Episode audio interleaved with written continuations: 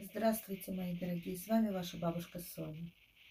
Э, много лет назад, э, когда я еще была молодой мамой, сейчас я уже даже не молодая бабушка, я как-то с одним из своих детей была на берегу моря, и когда понадобилось э, сесть на корточки и помочь ребенку повозиться с песочком, я вдруг почувствовала очень сильную боль в левом колене и была очень обеспокоена, почему я, кряхтя, э, фактически поднялась с колен. Подумала, может быть, ушибла, может быть, что пройдет. Но боль не утихала, боль только усиливалась. И когда я пошла к ортопеду, то он мне сообщил, что у меня воспаление в левом коленном суставе. Дальше началось хождение по мукам.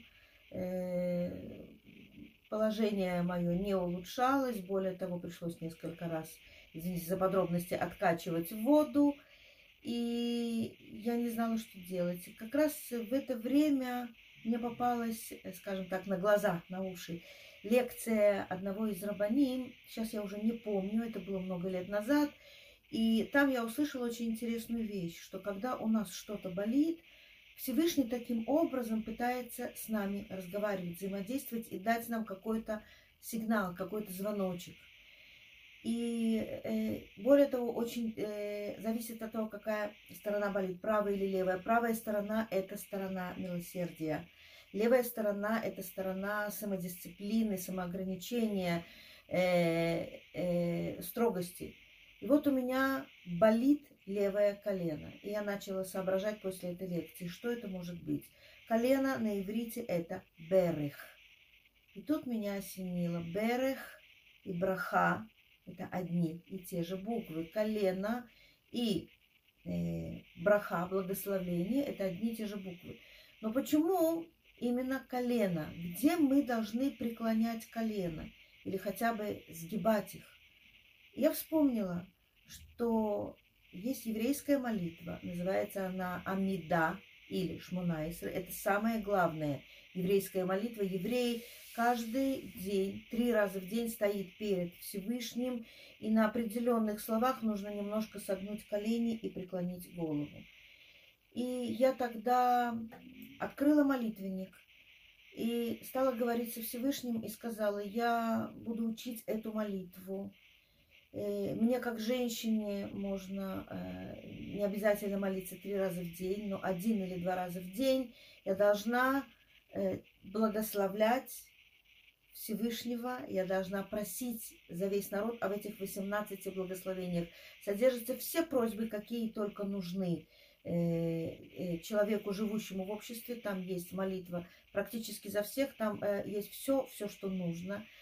И я сказала, я беру на себя обязательство начать молиться эту молитву Шмунаисры, 18 благословений, там, где нужно преклонить колено.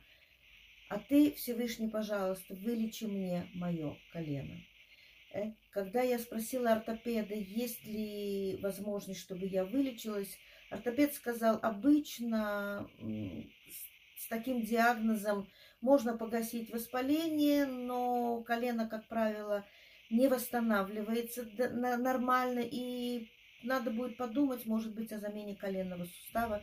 Я была страшно перепугана, и я начала молиться Амида регулярно, каждый день. Я выучила эти 18 благословений. Каждый раз, когда я преклоняла колени перед Богом, я говорила, Боже, пожалуйста, я преклоняю перед Тобой колено. Мне это сейчас очень больно. Сделай, пожалуйста, так, чтобы, когда я буду преклонять перед тобой колено в будущем, мне это не болело. Я до сегодня, как любая нормальная, как любой нормальный еврейский человек, э, молюсь эту э, молитву Амида. И с тех пор у меня колено очень быстро выздоровело. Врач, ортопед был очень удивлен, как э, хорошо у меня Э, идет выздоровление. И вот уже много лет я не посещаю ортопеда. Я, слава богу, не знаю, что такое боли в коленях. Постоянно помню, что берех, колено и браха, благословение, суть одного корня. Э, точно так же э, ко мне как-то обратилась женщина и сказала, Сонечка, у меня болит плечо постоянно, правое плечо. Что бы это могло значить? Я говорю, давайте посмотрим, как будет плечо на иврите. Катеф. Катеф – это плечо. Я говорю, если мы перевернем эти буквы, мы получаем слово техев. Техев – это сейчас, немедленно. Вот прямо сейчас. Я говорю, что-то вы, наверное, каждый раз откладываете на потом. Есть ли у вас что-то, из-за чего вы постоянно страдаете, что вы откладываете постоянно на, на потом, вместо того, чтобы сделать это техев умият, сейчас и немедленно? Она говорит, да, есть такое. Я говорю, причем это связано с правой стороной. Я говорю, это оказание какой-то помощи, какой-то милости. Она говорит, да, я уже знаю, о чем вы говорите, разрешите мне вам об этом не сказать, но я поняла мой диагноз.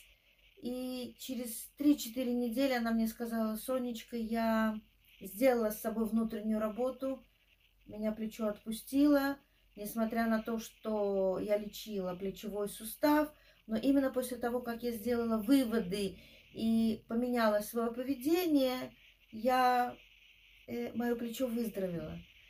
Э, когда у меня где-то пару месяцев назад вдруг тоже я проснулась утром, у меня заболело все правое плечо, я тут же вспомнила тот совет, который я сама же дала одной из моих учениц, техев катев, и думаю, что я, где, где у меня промедление, где я не тороплюсь. И вспомнила, что когда человек кушает, желательно сразу после еды сказать браха ахаруна, Последнее благословение, благодарность Богу за э, вкушение пищи, за вкушение трапезы. Э, я иногда думаю, а вот сейчас тут посуду помою, тут э, нужно срочно ответить на звонок. Время проходит, а потом после какого-то определенного времени невозможно сказать браха, и иногда бывало, что я ее пропускала.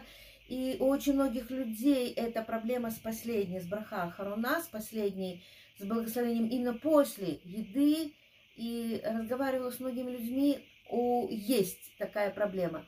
И я себе сказала, раз у меня заболело плечо, мне нужно после еды практически сразу все ставить и сказать благословение на еду. Плечо прошло.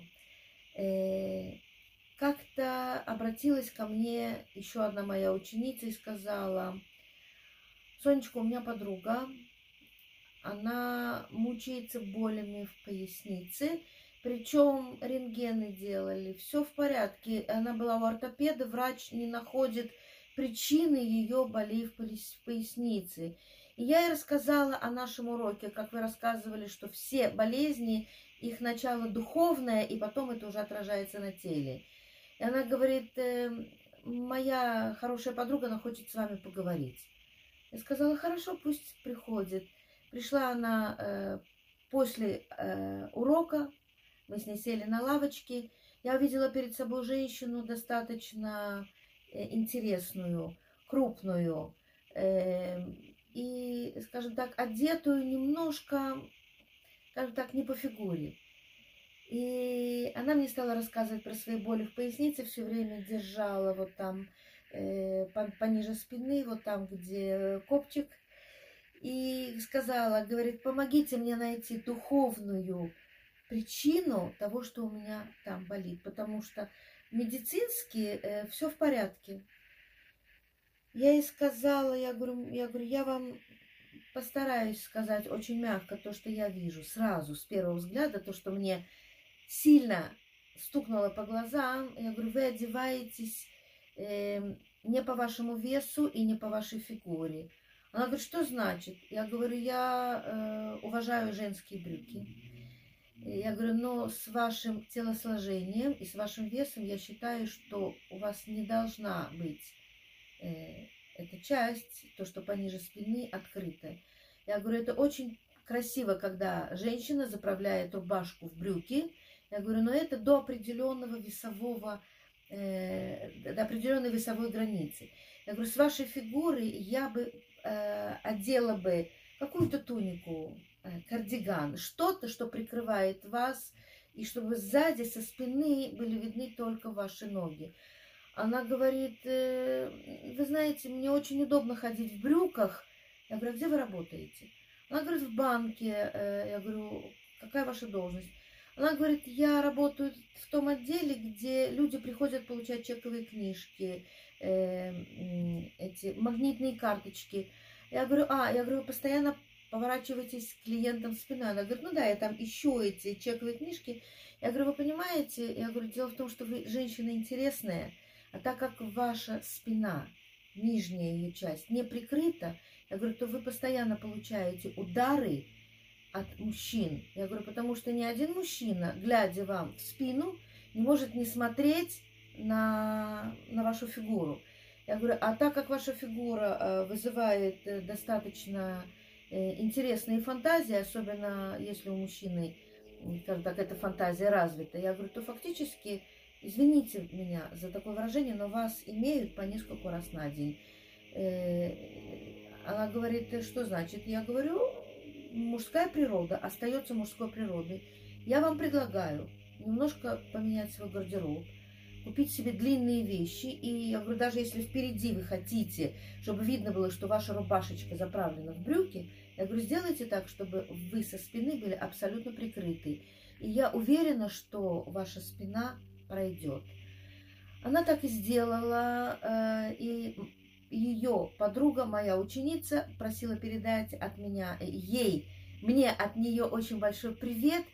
И сказала, что э, мой совет очень помог. Какое отношение это имеет к недельной главе? Недельная глава Цав.